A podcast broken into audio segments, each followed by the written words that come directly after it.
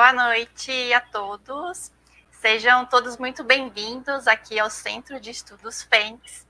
Hoje nós temos mais um episódio da nossa série de estudos com o professor Jefferson de Souza. É, é com grande alegria que eu já vou chamar o professor. Oi, professor.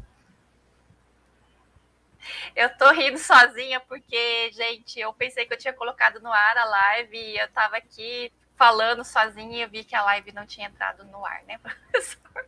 Mas tudo bem. É, qual, é, é, qual, será o tema de estudos hoje, professor? O que, que o senhor trouxe para nós? Hoje a gente vai tratar de tecnologias alienígenas, ou seja, a gente vai entrar naquele território que ninguém quer entrar eles falam dos eventos, falam dos, das coisas que passam, mas ninguém explica como elas passam. Então, hoje a gente vai dividir em diferentes aspectos. Primeiro, transportação, o transporte, parte 1 e parte 2, que é como eles chegam aqui. Depois é como eles se movem por aqui. Depois, como eles mantêm comunicação com os centros de onde eles estão, porque estamos falando de lugares que estão a anos-luz de distância. Então, que tipo de comunicação e como se faz, que tecnologia eles estão usando. Finalmente, vamos estar falando sobre a investigação, no caso. Na investigação, uh, o tipo de interação que ele tem com as pessoas, como é feito. Uh, vamos entender um pouco sobre implantes. Vamos entender um pouco sobre os instrumentos que eles usam. Ou seja, vamos entrar naquela parte que ninguém entra. Vamos falar nos bastidores da questão alienígena, que deveria ter sido vista, porque o que eu estou dizendo aqui não é que não seja de conhecimento dos investigadores, sim é. Agora, eles se apegam à casuística e daí não querem sair. Então, a gente vai entrar nessa parte algo diferente de todos os outros meios. Vamos cumprimentar as pessoas que estão chegando. Já tem bastante gente aqui com a gente, professor.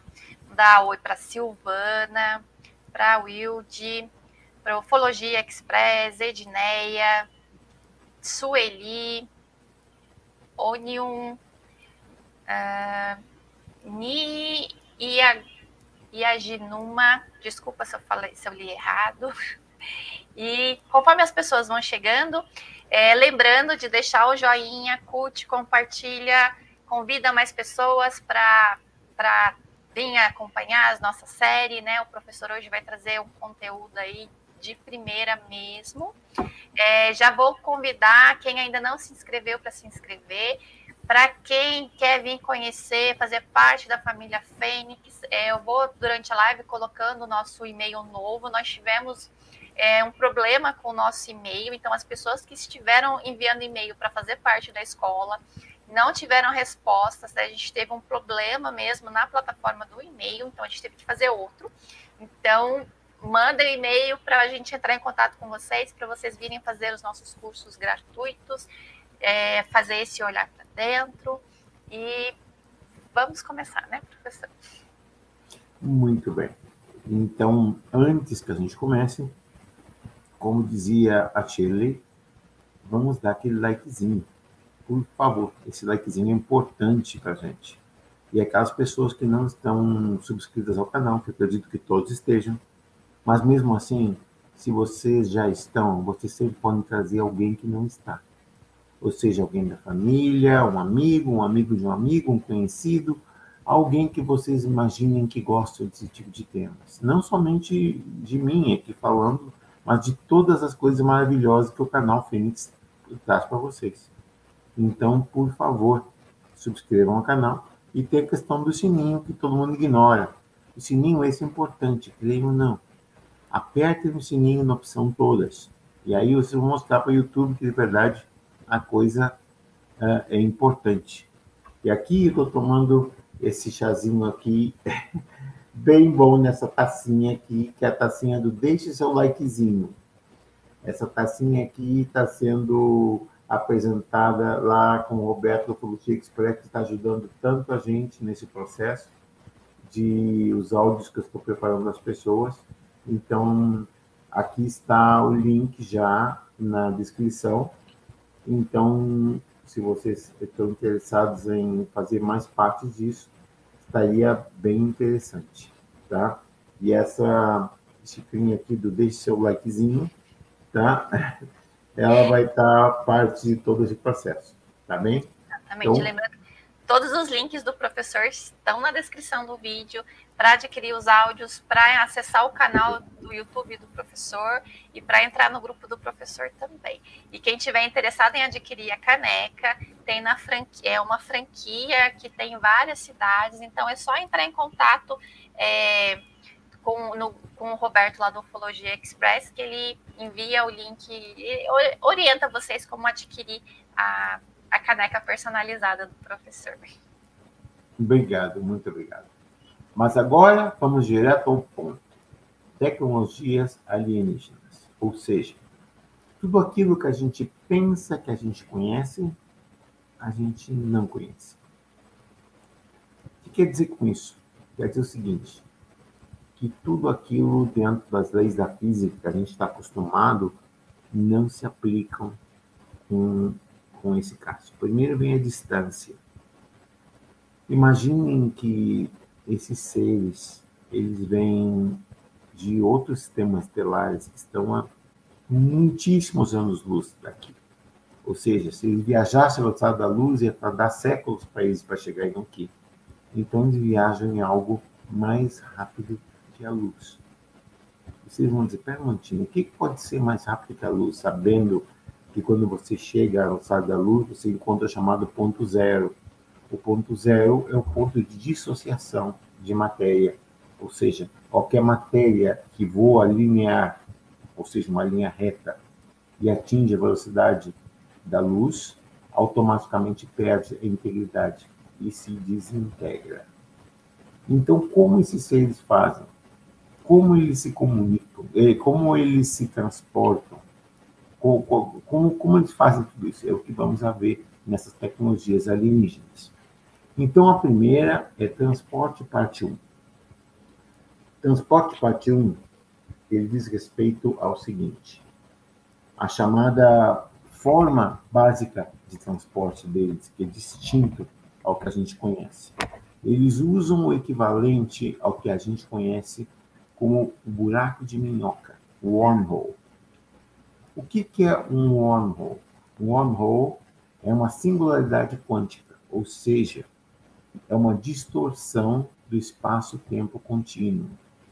A única forma que eles têm de chegar aqui, dentro de um espaço de tempo adequado, seria conseguir dobrar ao mesmo tempo tempo e espaço.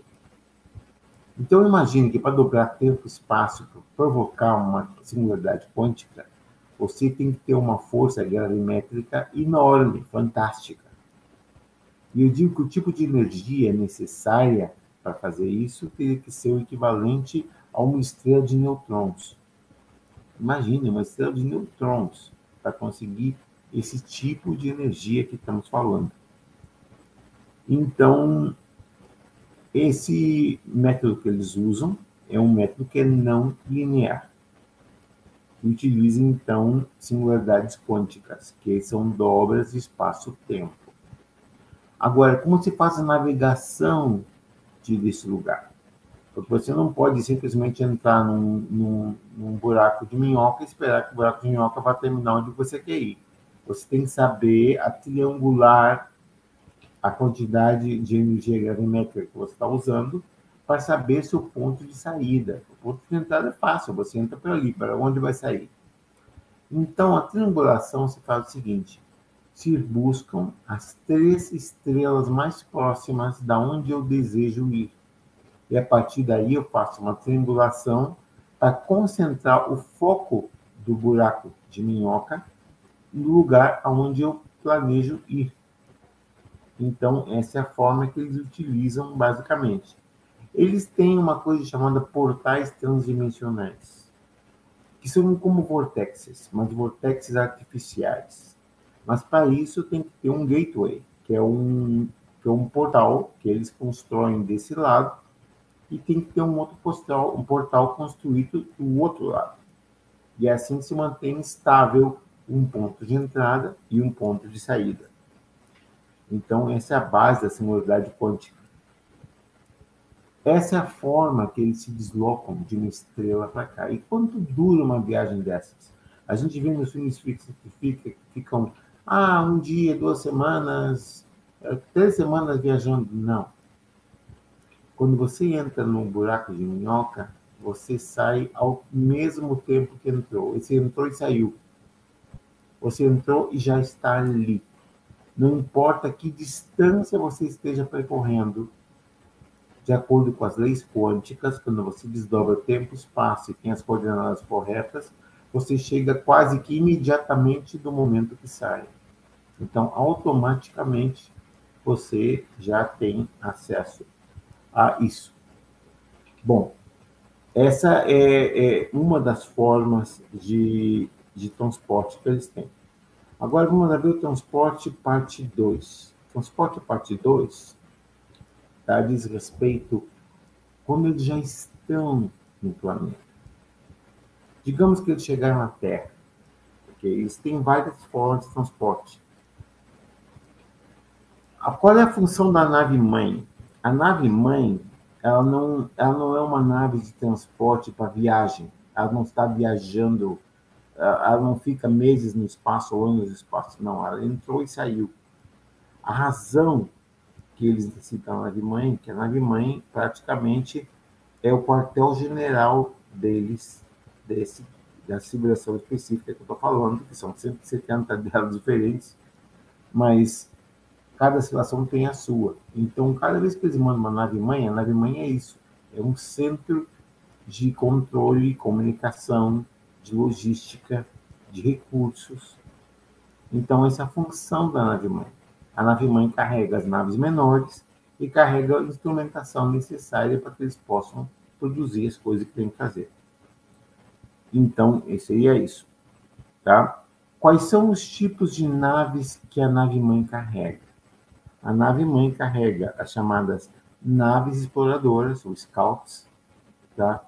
Que são as naves que as pessoas veem quando está na atmosfera e veem a distância, são essas naves, que são, claro, menores, e também naves transporte, que elas estão transportando material ou outras coisas que devam ser transportadas.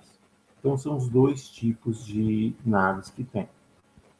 Agora, na parte 2 desse transporte, fundamentalmente falando, existe uma outra forma de transporte que não requer nenhuma nave. É o uso de um portal dimensional. Esse portal opera no princípio do buraco de minhoca, mas apenas que se passa dentro do mesmo planeta. Se eles estão a 10 mil pés de altura, 10 mil pés de altura, eles podem estar no quarto de uma pessoa. Quando eles têm as coordenadas corretas, eles fazem com que ali se abra o ponto de saída do buraco de minhoca. E nesse ponto de saída, eles conseguem entrar ou sair da onde tem, sem ter que fisicamente abrir portas, abrir janelas. Eles não, não necessitam isso, não faz falta. Então, vocês vejam, Todas essas tecnologias têm um propósito. É muito importante que seja visto desta forma. E o que mais que eu posso dizer? As naves, existem naves que são naves propriamente para a parte atmosférica, naves orbitais, naves interplanetárias, ou seja, elas são feitas para viajar sob luz. Elas não podem viajar mais que isso. Então, como subluz, que não é da luz, mas quase, elas podem viajar dentro do sistema estelar, ou em órbita, ou dentro da atmosfera. Então, essas são as, as possibilidades que as naves têm. Algumas dessas naves, como pode dizer, elas estão ligadas a bases permanentes ou bases transitórias. As bases transitórias elas estão dentro das naves mãe e as naves e as bases permanentes são naves que utilizam túneis e cavernas que estão dentro de certas áreas, dentro das placas tectônicas, e aí eles operam a base permanente. Algumas delas são em cavernas e túneis, como eu disse. Outras estão dentro de vulcões. Um vulcão ativo, com lava. Mas a lava não afeta a nave, porque a nave não vai. Ela tem um campo de energia que não permite que a lava toque a nave. Então eles não sentem nada. E a base que está dentro também está protegida dessa lava. Quer dizer que não tem como, como fazer. Então, eles têm bases que estão dentro de vulcões. E existem bases submarinas também, nos fundos dos oceanos. Não importa a pressão que exista, eles estão perfeitamente capazes de poder desenvolver isso. Hum, o que mais que eu poderia dizer? Bom, essa é a primeira parte. Antes que eu passe para a parte de comunicação, eu gostaria de saber se existem perguntas relacionadas somente ao transporte. Se vocês têm alguma pergunta sobre naves ou sobre transporte, agora é a hora de fazer. A gente vai ter mais perguntas mais tarde, depois das nove. Mas agora, por um momento, só para não, não perder uh, uh, o fluxo das perguntas, se vocês têm alguma pergunta específica sobre naves, agora é a hora de perguntar senão eu avanço para a comunicação. Tá, antes de, de, trazer aqui as perguntas que já tem aqui, é, quando o senhor estava falando né, do, do buraco de minhoca, eu estava com essa ideia de portais. Aí na sequência o senhor já falou né, que, que daí a. Como é que é mesmo? que a, os portais são dentro do mesmo planeta, né? A diferença Exatamente. seria. O, Exatamente. Um portal, então, de dois tipos de portais Existem portais planetários e portais transdimensionais. Um portal planetário ele vai em qualquer área dentro do próprio planeta. E um portal transdimensional afeta uma outra dimensão para aqui. Qual a diferença de um portal com um vortex? Um portal tem que ter um plano terra, ele tem que estar tocando alguma coisa no solo. Ao passo que um vortex, para ser um vortex, não pode tocar em nada, tem que estar no, no ar absoluto. Essa é a diferença de um portal com vortex. É, e o senhor estava falando, quando o, o senhor falou do, do portal, né, que é dentro do mesmo planeta, aí Sim. me veio o desenho da Disney, né, dos monstros S.A., que eles pegam lá e escolhem a porta para ir direto no quarto da criança, que eles vão assustar. É mais ou menos. Basicamente, é um processo de portal, seria alguma coisa parecida. Quer dizer que até a Disney está dando umas, umas dicas aí sobre a questão de transporte uh, transdimensional dentro da mesma dimensão. Sim, e inclusive os monstros, é, de início, eles se alimentam do medo, né, das crianças, e depois, no final, eles descobrem que a alegria, né, é muito mais energia do que o medo, né. É, é, é bem legal. Isso. A gente prestar atenção nos desenhos, a gente aprende com eles também. Mas vamos para a pergunta da Verônica aqui, professor. A Verônica Bernardino, Boa noite, obrigada pelos ensinamentos. Como o nosso governo usa tecnologias alienígenas frequentemente? Eles vêm usando isso desde antes de 47. Apenas que o que a gente conhece como tecnologia agora, para eles já é ultrapassado. Eu dou um exemplo para vocês. Eles estavam usando lasers nos anos 50. Nos anos 70, eles já tinham equivalente aos telefones celulares.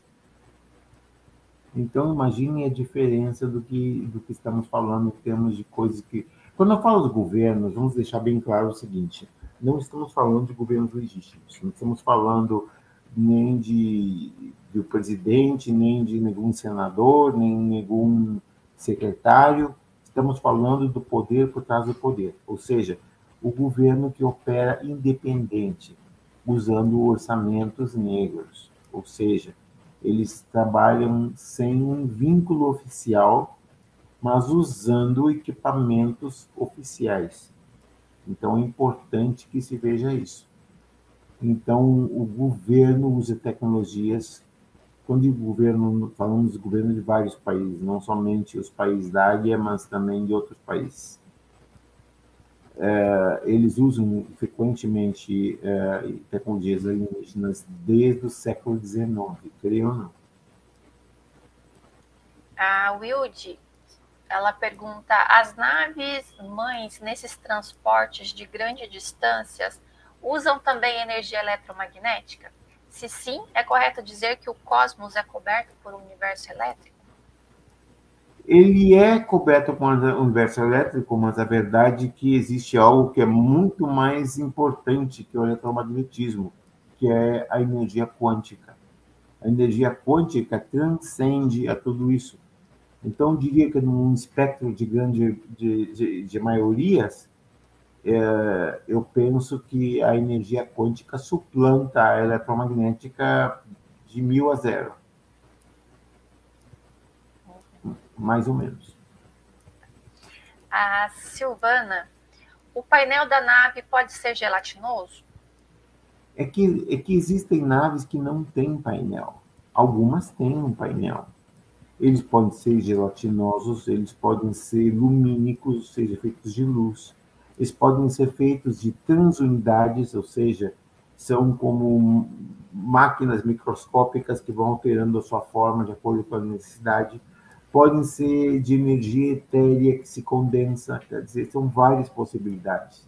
Mas existem naves que não necessitam um painel, que tudo se faz simplesmente direto para a mente. É da Hebe Lara.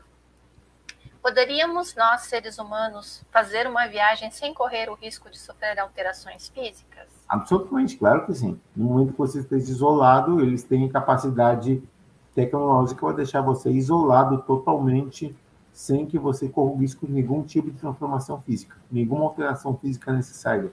Ou seja, nem para a gravidade, nem para a quantidade de atmosfera que você consome quando respira, ou mesmo alimentação de consumindo nutrientes para manter o corpo vivo. É, tem outra pergunta aqui do Fabiano Galina. Professor, os militares humanos fazem transporte para a Lua, Marte e Ganymedes e demais com naves TR-3. Como é feito o controle gravitacional dentro da nave? É o seguinte, primeiro que quando tu deixa o espaço gravitacional, o chamado espaço livre. Você sabe que o problema da estação espacial e da maior parte dos veículos espaciais de hoje é que eles não têm um sistema de gravidade, ou seja, você está em espaço livre todo o tempo, ou seja, flutuando. Isso é mal porque te afeta os ossos, te afeta os músculos, te afeta de várias formas. Mas os militares conseguiram que as naves TR possam produzir um campo gravimétrico o campo gravimétrico, então, dá sempre uh, o G1. O G1 é gravidade 1, a gravidade terrestre. Então, eles não sentem essa diferença. Então, o controle de gravidade é feito através de campos gravimétricos que estão se movendo a velocidades fantásticas. Claro que tu não sente nem vê, mas eles estão ali. Professor, tem as, os dois tipos de base, né? Tem as bases nos vulcões e tem as bases submarinas. A mesma nave ela pode entrar nessas duas bases ou não? Eu diria o seguinte: essas naves são projetadas com campos energéticos de defesa de várias formas. Então, qual é a diferença da, da questão do vulcão profundo do mar? O vulcão está enfrentando energia termal, mais que nada que é o calor do magma ao passo que as bases submarinas estão enfrentando as pressões um, que existem da, das águas nas profundezas. Então, eu diria que, em termos de pressão, as duas são perigosíssimas e as naves são projetadas para esse tipo de possibilidade. Existem naves feitas especificamente para enfrentar problemas termais e outras especificamente para problemas uh, de profundidade, mas uma nave normalmente aguenta os dois sem problema. E, e pra, então, assim, aquela nave lá de Varginha, por exemplo, foi uma dessas naves de, de transporte que, que, que caiu? Eu, eu vou te contar uma coisa. A questão de Varginha é complicada porque existe uma série de documentos que ainda não estão autorizados em divulgação pública. Ou seja, quando tu faz, tu faz por risco. Hoje eu posso dizer o seguinte, a nave de Varginha caiu por resultado de confrontação entre as próprias espécies. e era uma nave que estava levando materiais. Os materiais que estavam levando dentro das coisas eram chamados biorobôs, que aqueles, aquele, a criatura com os olhos negros e com aquelas três crestas que tem na, na cabeça é um biorobô, não era um ser exatamente terrestre, mas era um elemento, um robô biológico, em outras palavras. Mas essas naves que, que nós avistamos, assim, passeando por aqui, são essas naves de transporte e a, e a como é que chama o nome? Scout? Existem naves exploradoras, que são as Scouts, que são naves exploratórias, as naves que estão, estão parte de um projeto que eles têm, de, estão buscando pessoas ou fazendo sondagens ou coisas assim.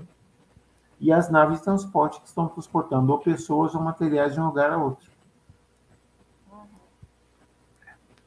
Então, vamos dar continuidade, professor. Então, tá. Agora vamos falar sobre a comunicação uh, interuniversal. Ou seja, imagine as distâncias que estamos falando, são anos-luz de distância. Ou seja, rádio não pode existir, porque se eles mandarem uma onda de rádio, vai durar séculos para que ela chegue ali. A mesma coisa a resposta de lá. Então, como eles se comunicam com os seus planetas? Eles aprenderam uma coisa existe a chamada integração da teoria das cordas, que conecta todo o universo, não importa a distância. Desde aqui até o outro lado do universo, a distância é a mesma. Agora, qual é a velocidade de uma mensagem? A velocidade de uma mensagem seria de um femtosegundo. O que é um femtosegundo? Imagine 10 vezes um segundo menos 15. Então, veja a rapidez do que estamos falando. Existe algo mais rápido que um femtosegundo, que é um ioctosegundo. Um ioctosegundo é 24 vezes negativo, mais rápido. Então, essas mensagens elas chegam quase que imediatamente e eles mandam as mensagens por pacote, ou seja, eles tomam a mensagem, a compressam numa onda, numa frequência energética, e aquela mensagem é mandada numa onda. Não é, uma, não é um rádio que a gente está acostumado aqui, que um fala, outro escuta, um fala, outro escuta. Não. Ali eles transmitem informação, pum, vai para lá. E eles leem informação lá, respondem e pum, mandam para cá. Mas em pacotes de informação não existe um diálogo como a gente está acostumado. Que aqui tem os diálogos famosos que a gente fala aqui e um responde, ah, aqui sim, não. Não, ali não. A informação passada, pum, vai para lá. A informação que eles vêm em resposta vem para cá. Assim funciona o método de comunicação deles, que é algo interessante que tem que ser visto dessa forma. É, existe algum. Vocês compreenderam o que eu quero dizer ou ficou alguma dúvida nisso? Se tem, por favor, perguntem para que eu possa dar continuidade.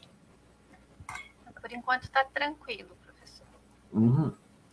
Então vamos fazer o seguinte: agora é a parte de interação. Tá? Como funciona a, a, a interação uh, com esses seres? Como vou dizer?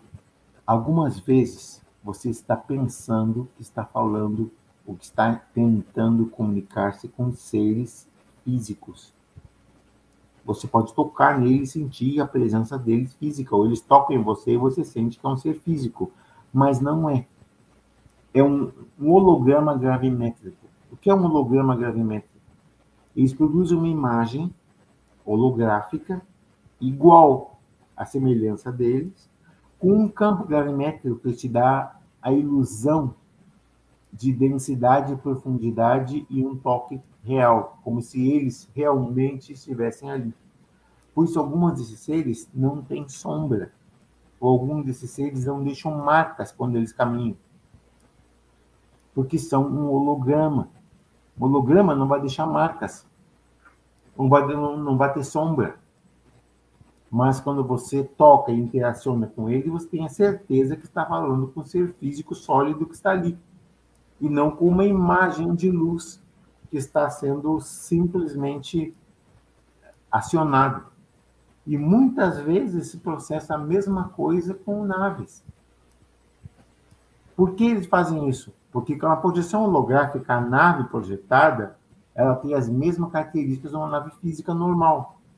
Mas por uma razão ou outra, porque eles não têm a quantidade de naves que eles necessitam ter, para a quantidade de estudos que eles necessitam, então eles multiplicam essas naves, fazendo com que esses hologramas procedam de uma forma mais, uh, mais amena. Então, basicamente, é o que eles estão fazendo em tudo isso. Então, essa é a forma que eles têm uh, de interação existe. E essa forma de interação, então, é responsável para tudo isso, entende? E muitas vezes naves e seres que as pessoas pensam que são físicos, na verdade, são interações deles. Agora vamos para a parte de investigação. Você sabe o que são orbes? Já escutaram falar das orbes? São aquelas luzes que, em formato de globos, que se movem quase que aleatoriamente. Elas não se movem aleatoriamente, elas estão num processo de sondagem. Elas são sondas, mas sondas energéticas, ou seja, não é uma sonda de material físico. É uma sonda que, de repente, pode atravessar uma parede sem necessidade de rompê-la simplesmente alterando a densidade molecular da frequência fotônica que ela está usando, e os fotões são capazes de passar entre as moléculas que formam a parede. Então, por isso que a orbe pode entrar ou sair, mas não é física. E manifesta com inteligência porque ela está sendo comandada por um ser inteligente. Essas são as orbes. As sondas já são diferentes. As sondas são físicas e as sondas físicas, então, elas sim, elas poderiam ser capturadas ou derrubadas ou tudo. Você não pode capturar uma órbita como você não tem como capturar energia. Você captura energia, mas ela vai perder coerência e se desintegra. Mas quando você tem uma sonda, aí é diferente. As sondas são físicas, e sendo física, você tem controle sobre elas. E logo depois temos os chamados biorobôs, o que são os biorobôs? Os biorobôs tá, são como alguns do Jagara, que vocês insistem em chamar de Grace, eu não sei por que ficam dizendo Grace, Grace, Grace, Grace, sabendo que o nome da associação deles, Jagara Collective, já se sabe, já estou cansado de dizer a mesma coisa e ficam sempre com Grey, com Grey, com Grey. Grey é uma cor, a cor cinza. Eles não são uma cor, eles são uma espécie, uma civilização que tem um nome, chamada Jagara coletivo, coletivo Jagara. Mas essa é a história. E alguns deles fazem biorobôs basados na imagem deles, onde eles mesmo hum, eles mesmo uh, controlam esses robôs. Só um momentinho botar meus óculos.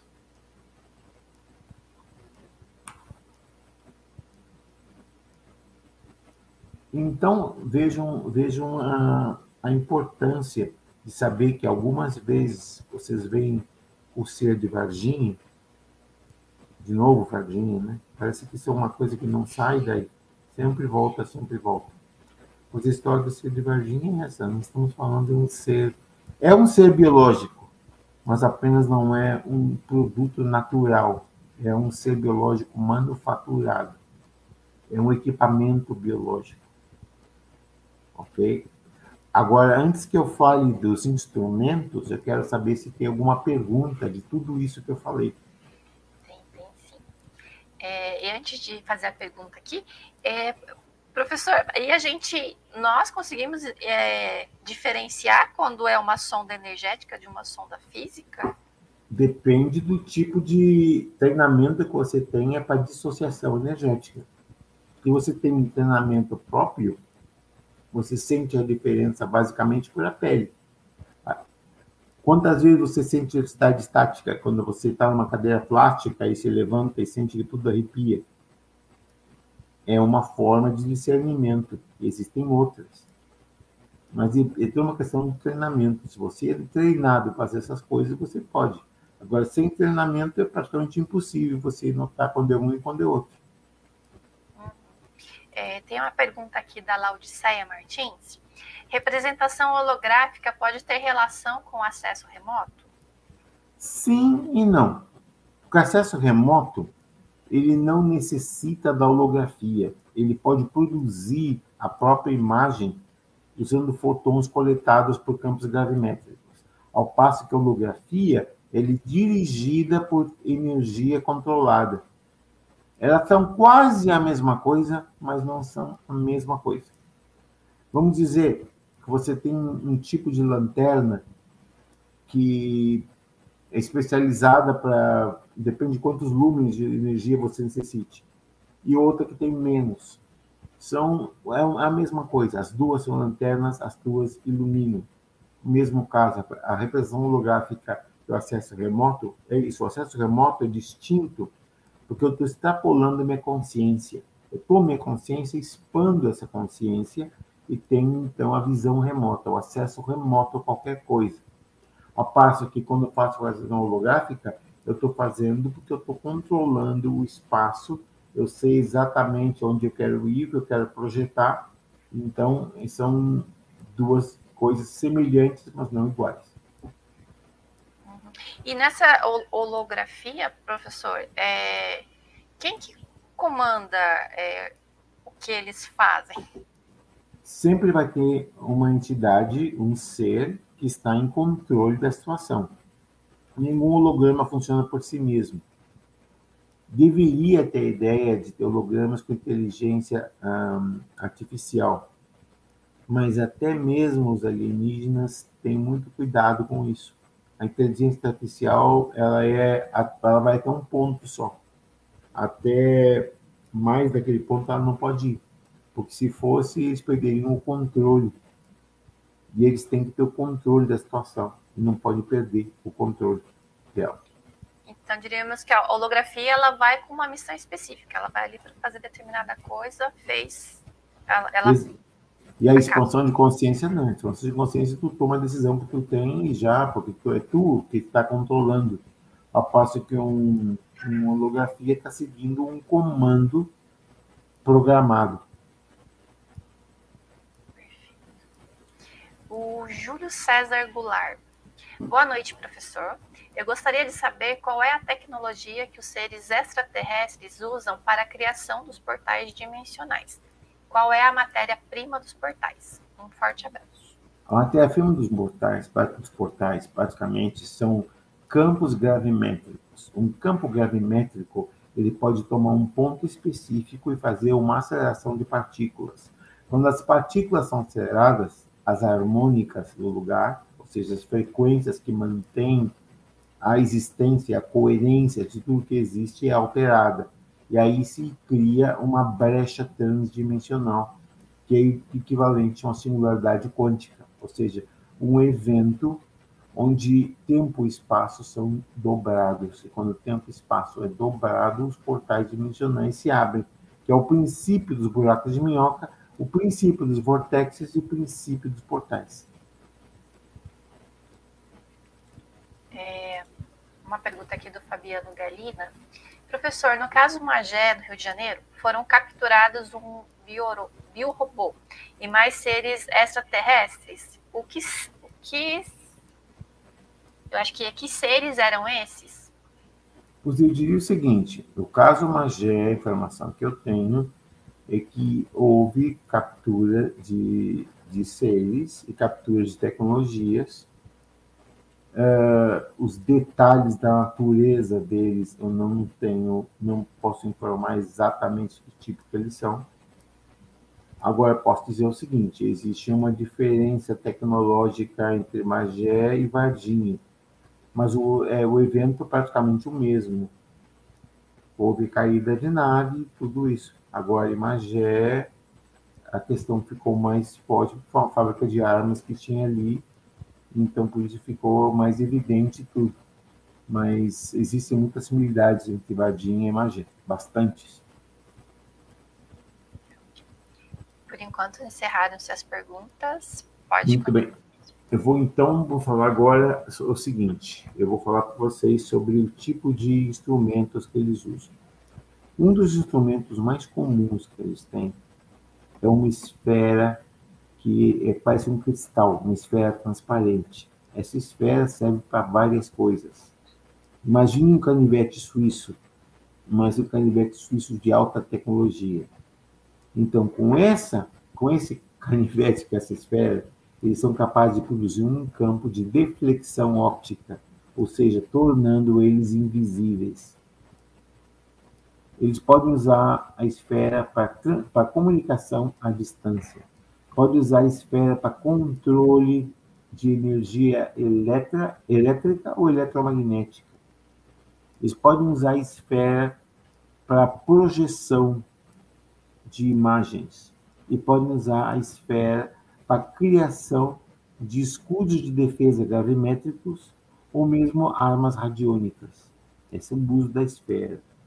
Logo depois vem um bastão, que é um bastão fininho de cristal. Esse bastão tem vários usos.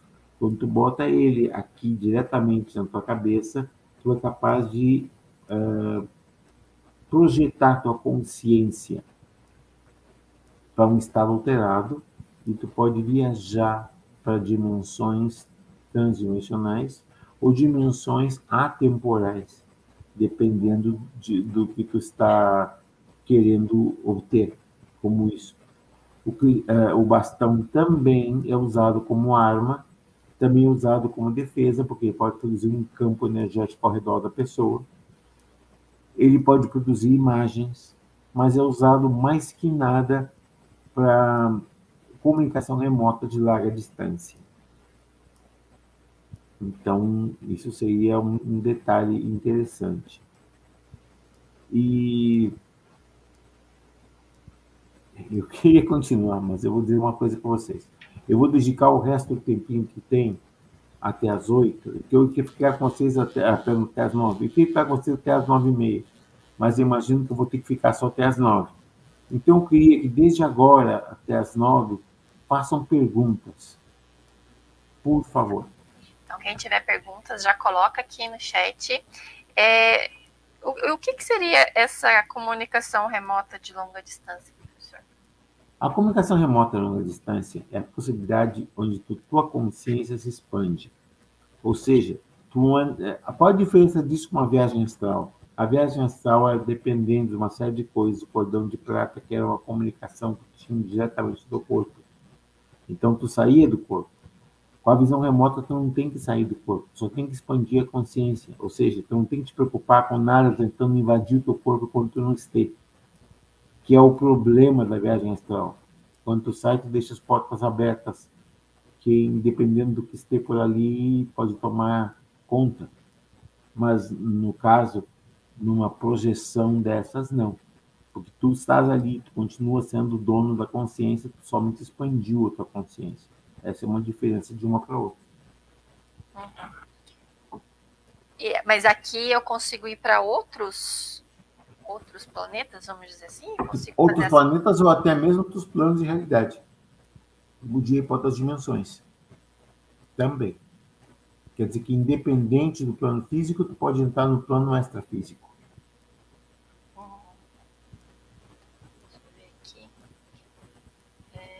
Parabéns pela live, professor.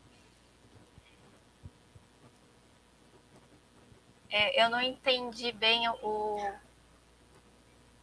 Ah, tá. Ele completou aqui. O Ufologia Express, ele colocou aqui: os aviões que bateram nas torres gêmeas eram hologramas? Não, eram físicos. Infelizmente, a questão da, da torres gêmeas. É e eu não gosto de entrar nisso porque entra da teoria de conspiração, de qualquer maneira, eu digo para vocês, não há forma que dois aviões, um avião bateu em cada torre e a torre imploda, porque a torre não explodiu, ela implodiu. Qual a diferença de uma implosão de uma explosão?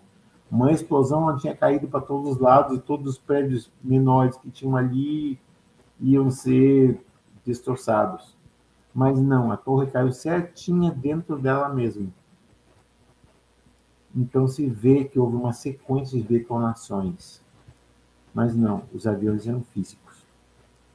Tem alguns documentários, né, que que, que, fala, que explicam bem detalhadamente é, é, essa questão, né, professora? Exatamente. É, tem a pergunta aqui, Liege Pegoraro. Professor, as bolas de cristais possuem as mesmas funções que os bastões? Caso não, quais são as diferenças? A diferença basicamente seria a potência e a viabilidade. Porque as bolas de cristais dependem da, da civilização que esteja usando. Os bastões normalmente são usados por Jagara e por outras raças humanoides. As esferas normalmente são usadas um, por reptiloides ou insectoides ou outras raças, até mesmo um, quando estamos quando estamos falando do, dos arianos. É, Ideia Silva. Qual a base monetária no intercâmbio entre as raças? Eles não têm base monetária, eles não usam dinheiro. O intercâmbio é por prestação de serviços, informação tecnológica ou informação cultural didática, ou materiais e recursos que eles necessitem, mas eles não usam uh, um meio monetário, eles não usam nada parecido a isso, nada que temos no plano existente. É, aqui o, o Cássio Quartim. A nave Nova Jerusalém está perto da Terra? Ela é do tamanho do Brasil? Eu escutei falar mais sobre isso. Isso aí cai de novo no plano dos transdimensionais, passando essas informações teo, uh, estruturais, ou seja, com tendências geológicas, eh, teológicas. Então, eu de verdade não aceito a, a Nova Jerusalém. Desculpe te dizer. E naves do tamanho do Brasil, sim, existem naves que são maiores que a Terra, mas são naves físicas.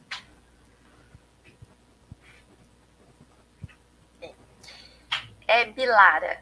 Meditação é um caminho para a expansão da consciência?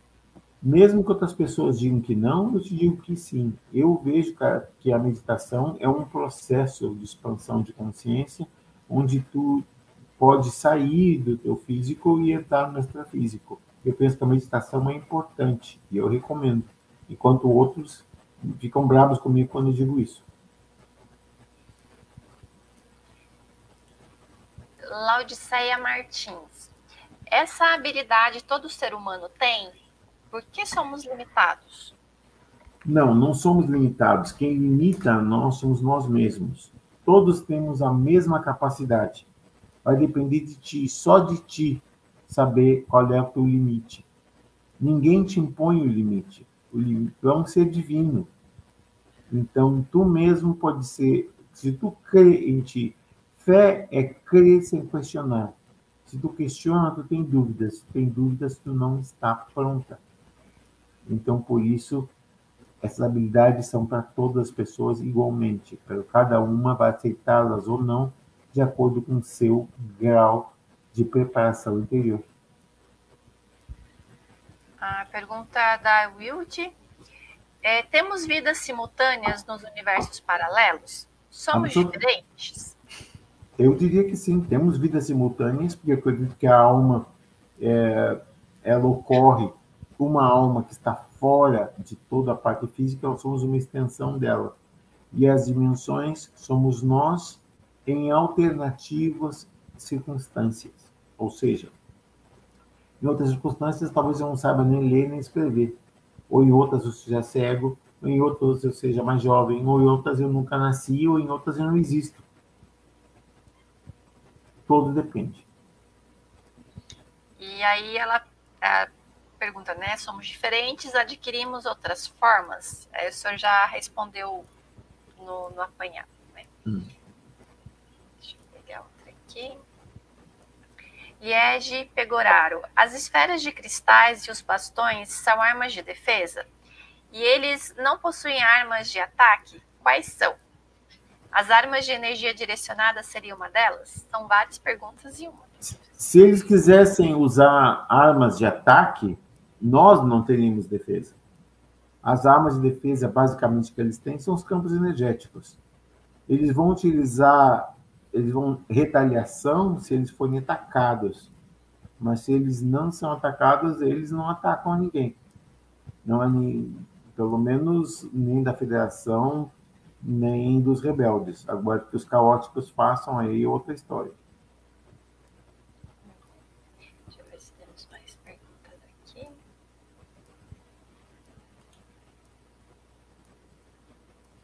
Tá, é, por enquanto. É, por enquanto está tranquilo de perguntas aqui. É, professor, é, eu estava com uma pergunta aqui em mente, ela Uhum. Acho que ela uhum. foi sugada. Oh, oh foi... meu Deus, meu Deus. Eu digo o seguinte, eu pensei que hoje eu ia poder ficar com vocês até as nove e meia. Estava pensando em tudo, mas eu conheço meu corpo. Quando eu cheguei agora, por isso que eu estava tentando ver se fazíamos até as nove, mais ou menos, para que não force muito. Porque, como eu disse, infelizmente passa essas coisas. Vai sentindo. Então, Sim, são os efeitos do, do remédio, né, professor? Mas o mais importante é o senhor se resguardar. É, nós havíamos comentado nos bastidores, né, professor, a possibilidade de fazer uma live de perguntas e respostas, como a gente já fez. Eu penso que seria interessante que o próximo, que, que a nossa próxima seja assim. Se vocês têm perguntas sobre qualquer dos temas que abordamos aqui, vocês fazem diretamente, sem ter que ser sobre esses temas específicos. Vamos deixar vocês em aberto para isso. Sim, inclusive, se vocês quiserem fazer perguntas lá no grupo do professor, é, eu vou passar a semana pegando, selecionando algumas perguntas de lá, porque muitas perguntas que são feitas lá, eu acho interessante a gente trazer, né, professor, que são Exatamente. de muitas pessoas. Vamos então, fazer eu vou, isso. Eu vou selecionar lá no, no grupo, então, as perguntas, e quem quiser as perguntas aqui na live, é, sinaliza lá no grupo também do, do professor que eu separo e a gente traz aqui para o professor responder. Né? O professor estando bem, na próxima segunda, estamos aqui firmes e fortes. A gente sempre respeita. Não, eu vou estar, tenho certeza que eu vou estar, nem que seja por uma horinha, mas eu vou estar. Tá.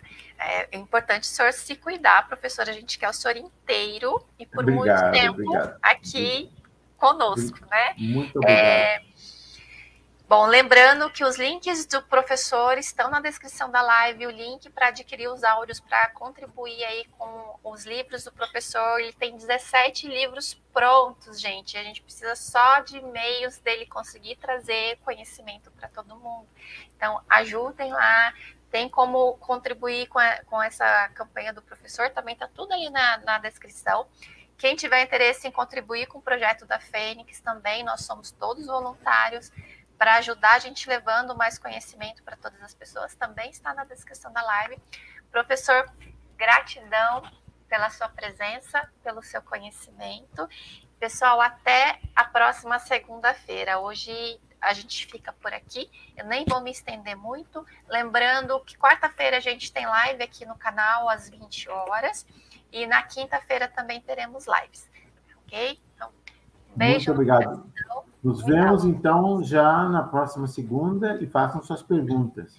Exatamente. E não se esqueçam de deixar o likezinho, por favor, que é importante.